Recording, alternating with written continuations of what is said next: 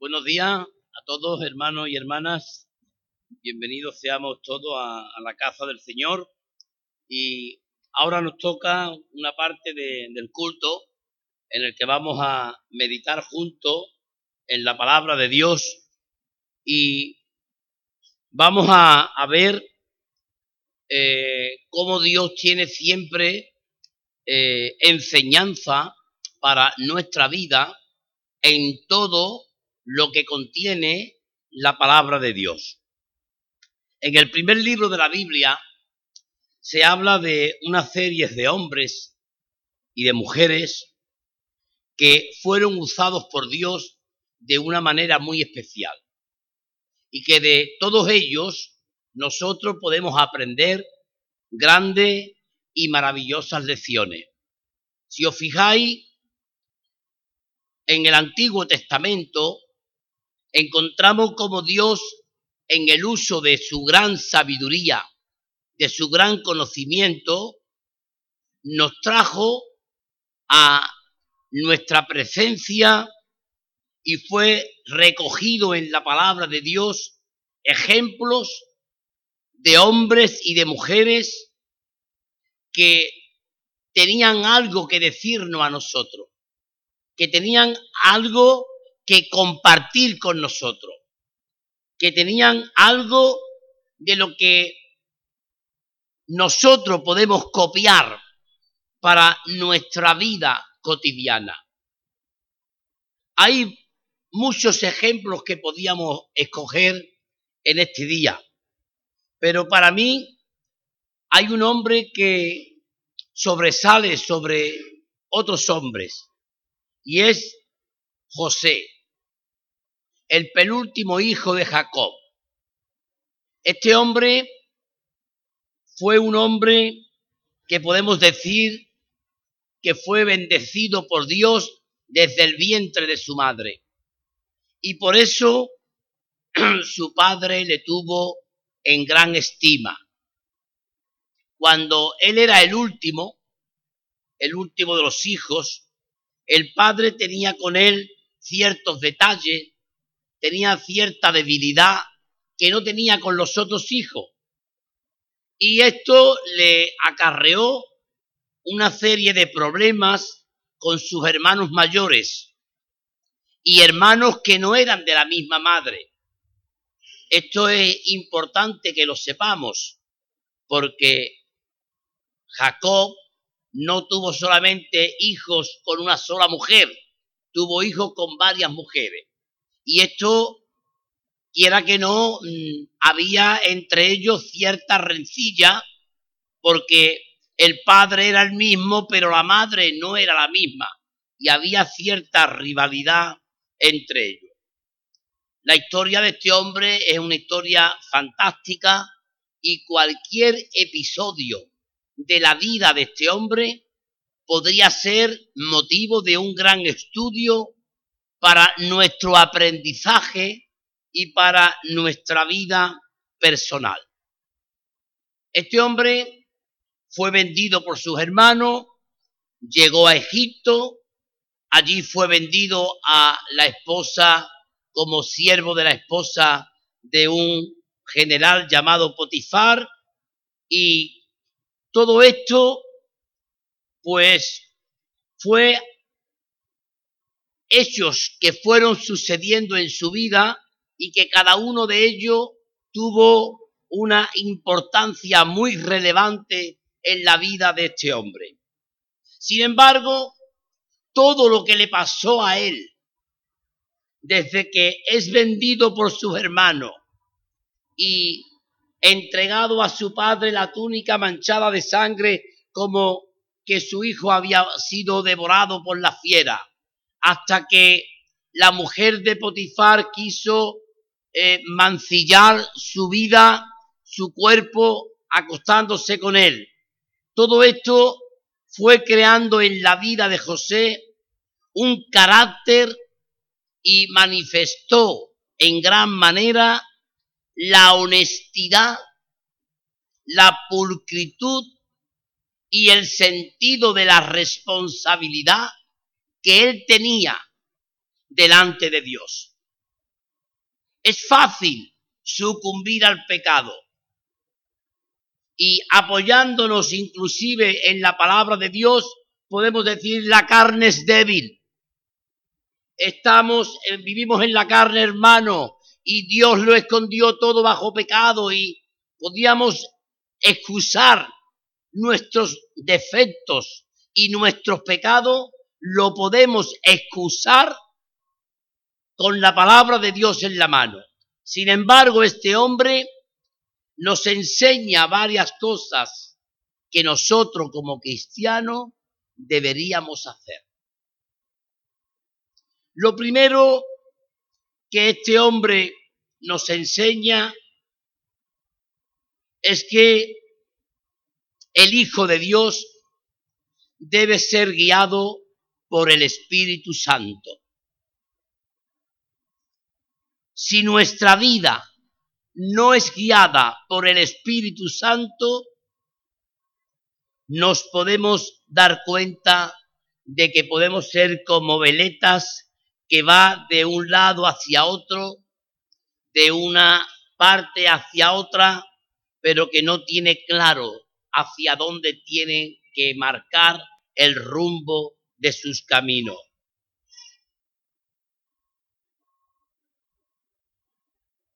Dios enseña a este hombre y también nos enseña a nosotros de que Dios no se opone a que a nuestra vida vengan adversidades y momentos de dificultad. Porque todo lo que sucede en nuestra vida es parte del plan de Dios. Unas veces motivado por nuestros propios pecados, otras veces motivados por la mano laboriosa de Dios que como el martillo del herrero está constantemente dándole mazazo al hierro para formarlo y sacar de un trozo de hierro, sacar una escultura bella, pues de esta misma manera Dios también está trabajando en nuestra vida, no solamente por medio de nuestros pecados, sino también por medio de su operación que va haciendo en cada uno de ellos. Si en la vida de los cristianos no viniesen adversidades, no aprenderíamos a ser vencedores. El que no sabe lo que es lo poco, no sabe valorar lo que es mucho. El que no sabe valorar la ausencia, no sabe la importancia que tiene la presencia. En medio de las dificultades, la fe en Dios se fortalece. Las adversidades no son en sí misma un problema, sino es la solución a nuestros propios problemas, a nuestros propios miedos. Muchas veces Dios nos pone delante de ciertas circunstancias porque Dios quiere enseñarnos cosas que si nosotros no fuésemos capaces de aprender a convivir con ella, no seríamos o no estaríamos preparados para cosas grandes. El problema, por tanto, no radica en sí mismo en la adversidad, sino que, radica en la actitud que nosotros tomemos frente a la adversidad.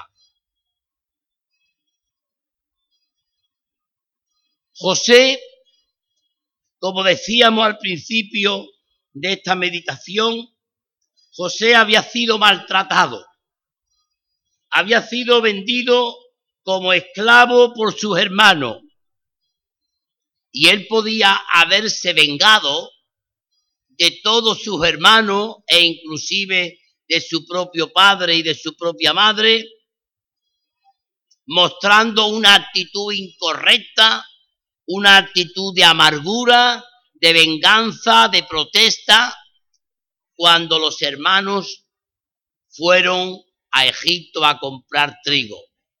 Y sin embargo, José no solamente no se vengó, sino que dio lo mejor de sí mismo y Dios lo proveyó en toda su vida. La prosperidad, hermano, está acompañada del servicio. Cuando nosotros damos lo mejor al maestro, cuando actuamos de una forma concienzuda en las cosas de Dios, podemos estar seguros de que Dios va a responder de forma positiva en nuestra vida. Porque Dios ama al hombre y a la mujer que tiene una actitud correcta, aún ante aquellos que les hacen daño y que le hacen el mal.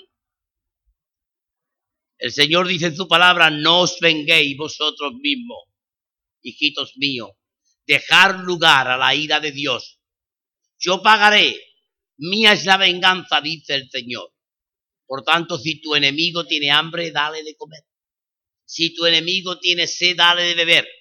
Pues haciendo esto, dice la palabra, ascua de fuego amontonarás sobre su cabeza.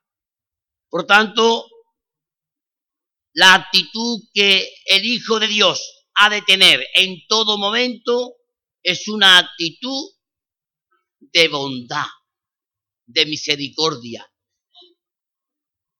de perdón. Porque de otra manera, ¿qué es lo que nos diferenciará de aquellos que son malos? Si el mundo roba y los cristianos robamos, ¿dónde está la diferencia? Si la gente miente y los cristianos mentimos, ¿dónde está la diferencia? Si la gente odia y los cristianos odiamos, ¿dónde está la diferencia? Dios quiere que tú y yo seamos diferentes. Dios quiere que tú y yo seamos hombres y mujeres que seamos luz en un mundo de oscuridad y de tiniebla. Por eso es tan importante la vida de este hombre cuando se encontró ante sus hermanos y la actitud que él tuvo con todos ellos, no solamente ofreciéndole el trigo, sino también ofreciéndole el dinero que habían pagado por el trigo y finalmente como él trajo a toda su familia a la tierra de Egipto para que vivieran con él y pudieran crear allí un pueblo y vivir como una familia. ¡Qué maravilla!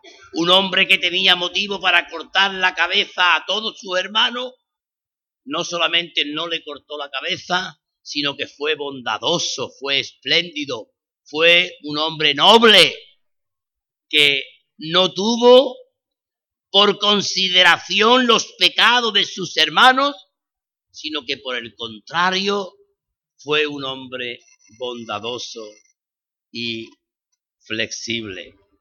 José estaba haciendo las cosas bien,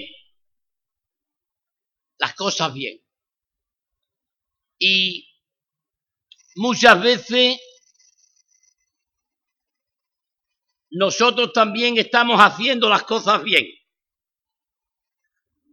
Pero resulta que cuando estamos haciendo las cosas bien, viene la tentación,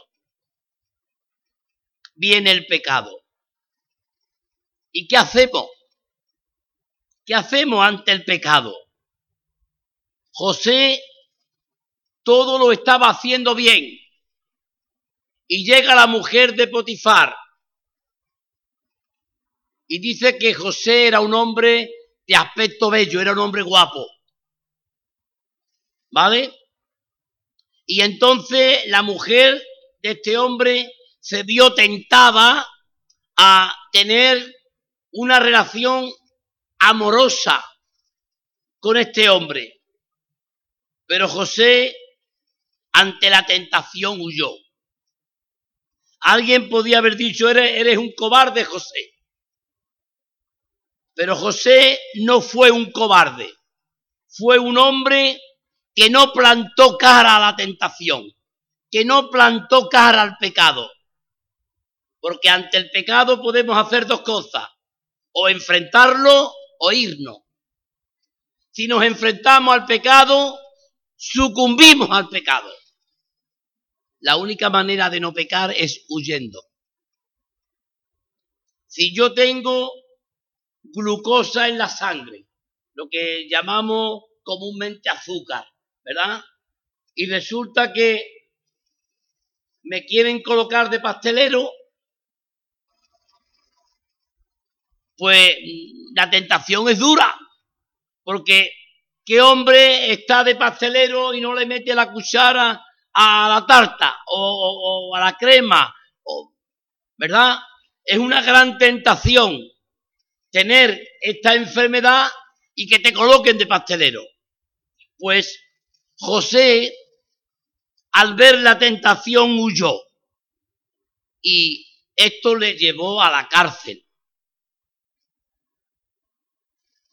Parece ser como si aquí dijéramos, José, el pobre va de mal en peor.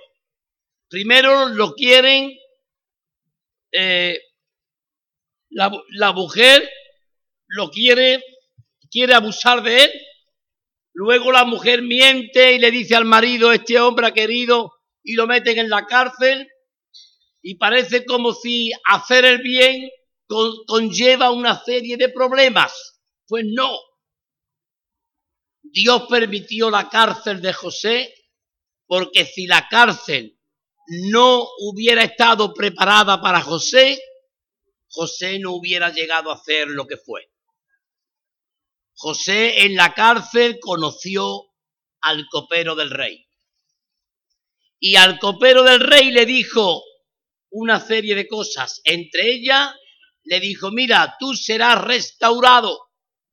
A ti te recogerá de nuevo el rey y seguirás siendo su copero.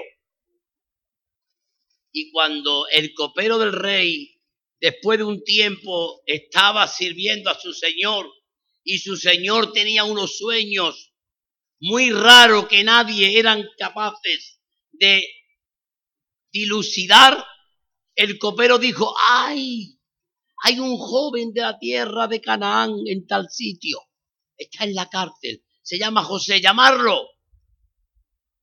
Y José vino a la presencia del rey.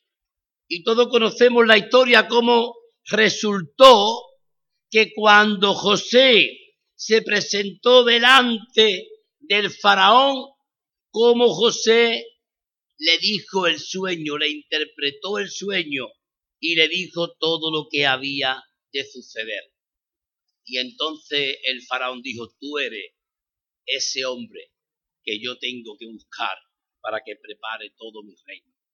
Y dice la Biblia que José llegó a ser el segundo hombre en importancia de Egipto.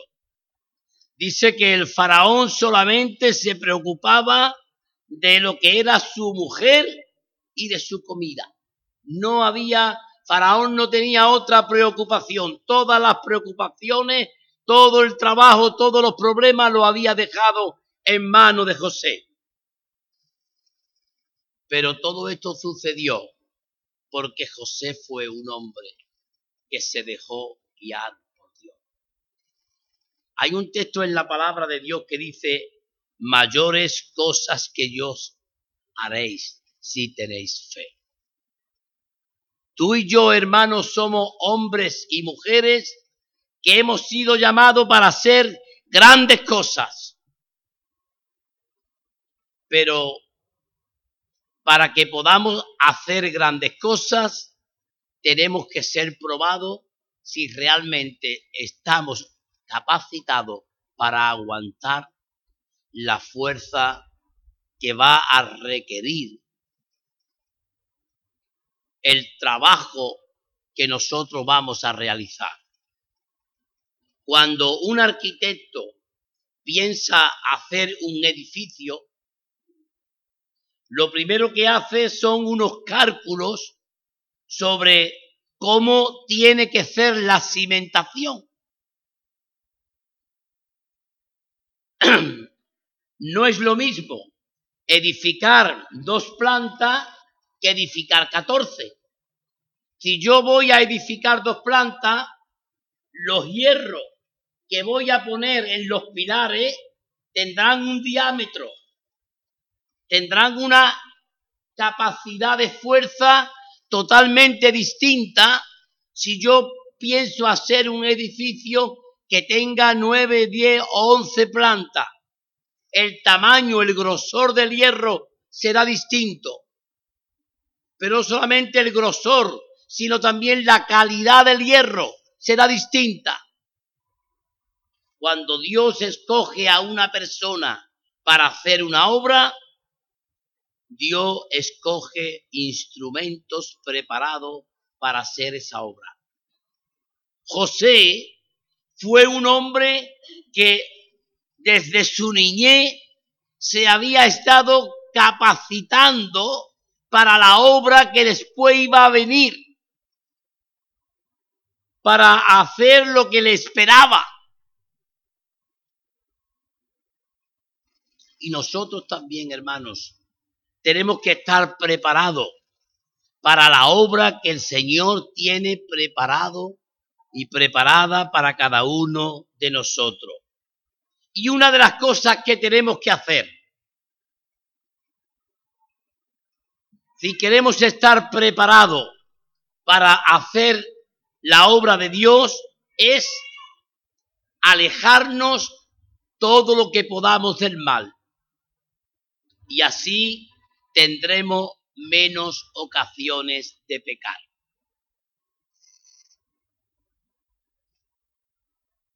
Dice el salmista, aparta tu lengua del mal y tus labios de hablar engaño.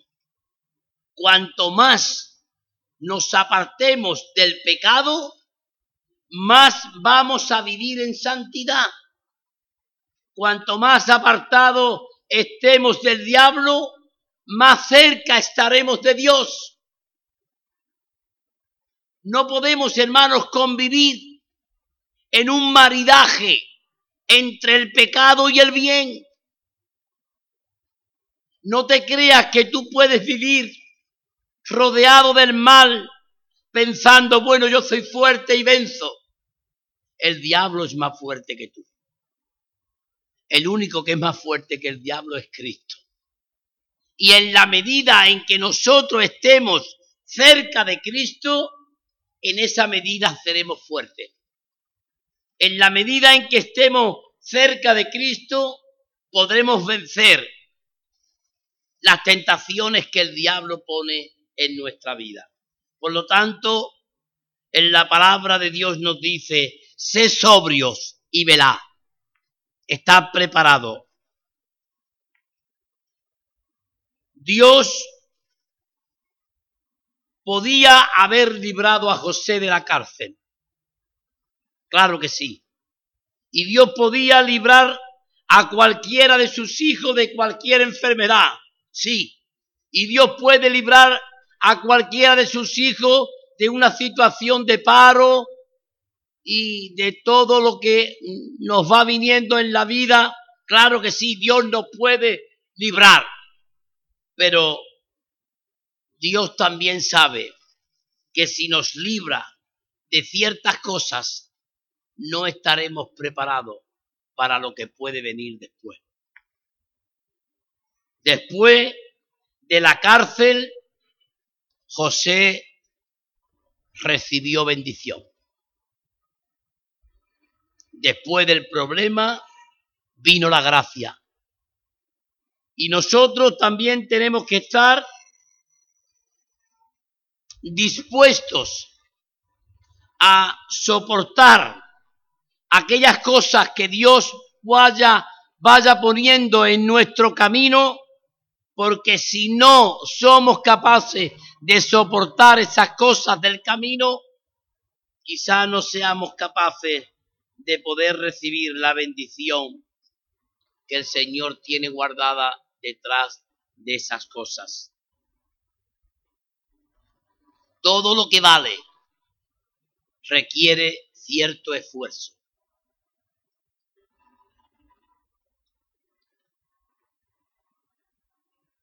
Si tú no has estudiado una carrera, por ejemplo, de arquitecto, si tú no has estudiado la carrera de arquitectura, si no tienes tu diploma, si no tienes tus conocimientos, no te podrás presentar a una oposición para ser arquitecto en un ayuntamiento, en una administración o en una empresa, etcétera.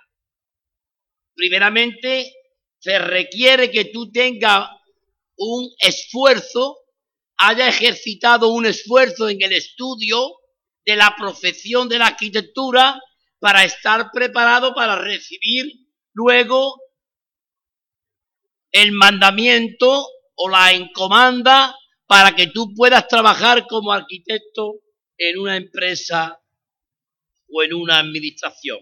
Pues bien, Dios también hace lo mismo con cada uno de nosotros. Dios nos prepara, en un principio Dios nos prepara para lo que nos tiene guardado. Y se me viene a la mente ahora mismo Moisés. Moisés tuvo 40 años viviendo como príncipe en Egipto. Fue enseñado y educado en todas las leyes y en todos los conocimientos de los egipcios. Pero esto no era bastante para Dios.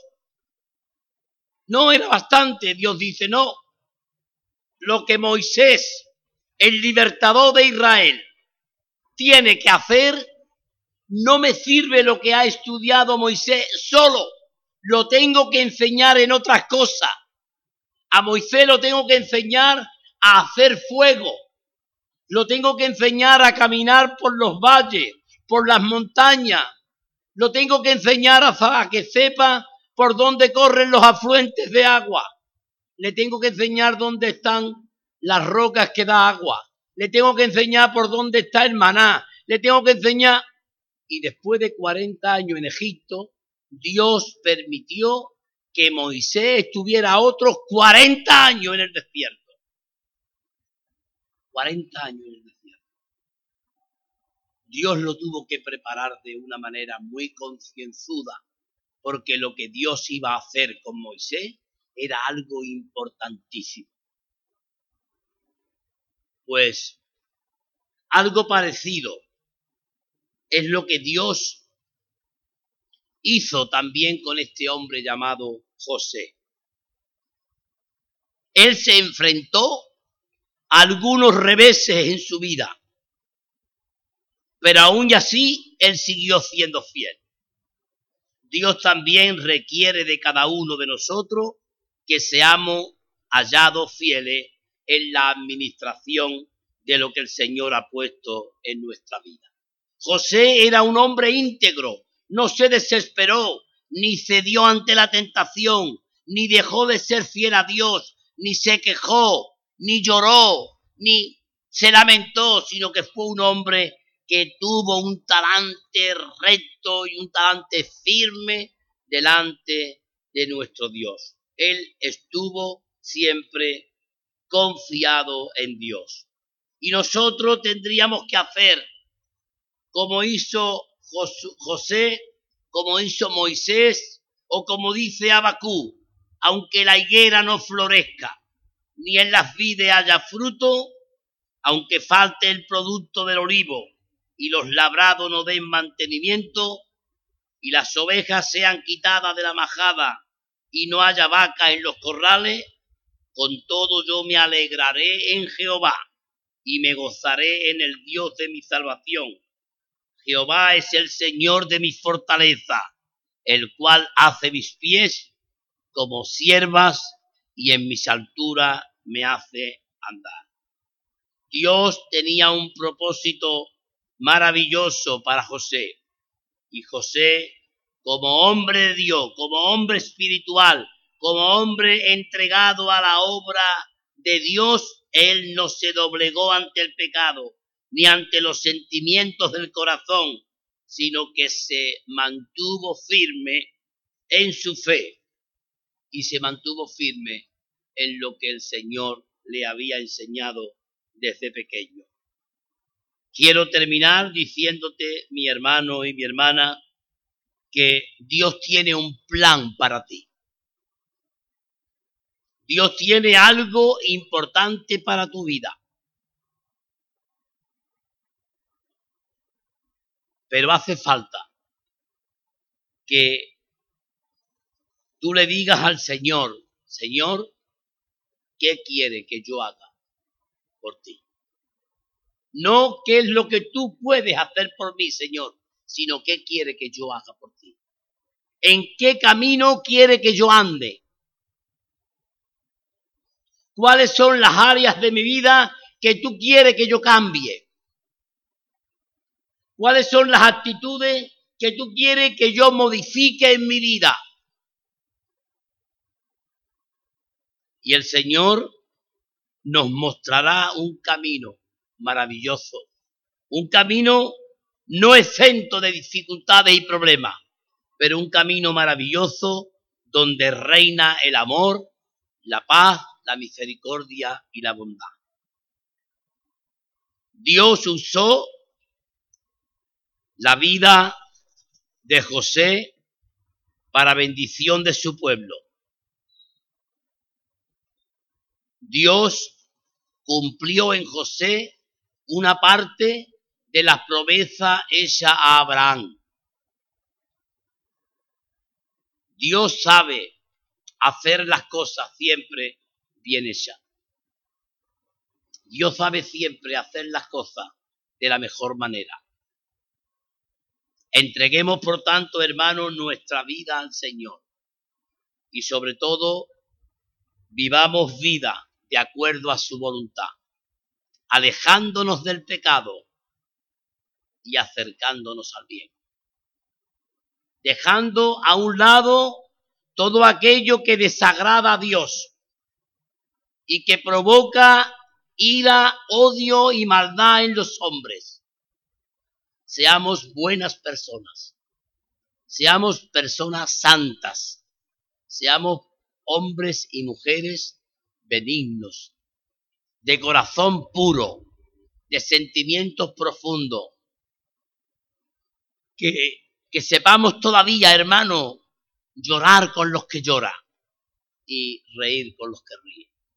Que sepamos sentir el dolor del que sufre y podamos también alegrarnos con las bendiciones que tiene el hermano que ha sido bendecido por Dios. Dios quiere quitar de en medio de nosotros el corazón de piedra, el corazón duro y poner en su lugar un corazón tierno, un corazón que se estremezca ante el dolor, un corazón que sea conmovido ante la pena y ante el sufrimiento de los demás, un corazón que pueda hacer posible que con tu obra, con tu vida, con tu hecho, tú puedas hacer feliz a otras personas. Y puedas ser bendecido por Dios de tal manera que pueda Dios obrar en ti de la misma manera que obró en los hombres y mujeres de aquellos tiempos antiguos. Demos gracia al Señor por la bendición que Él ha derramado sobre su iglesia y por los dones, por los hombres y por las mujeres que nos precedieron y por los que hoy nos sirven y nos amonestan en la fe del Señor. Entreguemos nuestra vida al Señor y digámosle al Señor, Señor, aquí estoy, heme aquí, envíame a mí a hacer aquellas cosas que tú quieres que hagamos en beneficio de tu pueblo.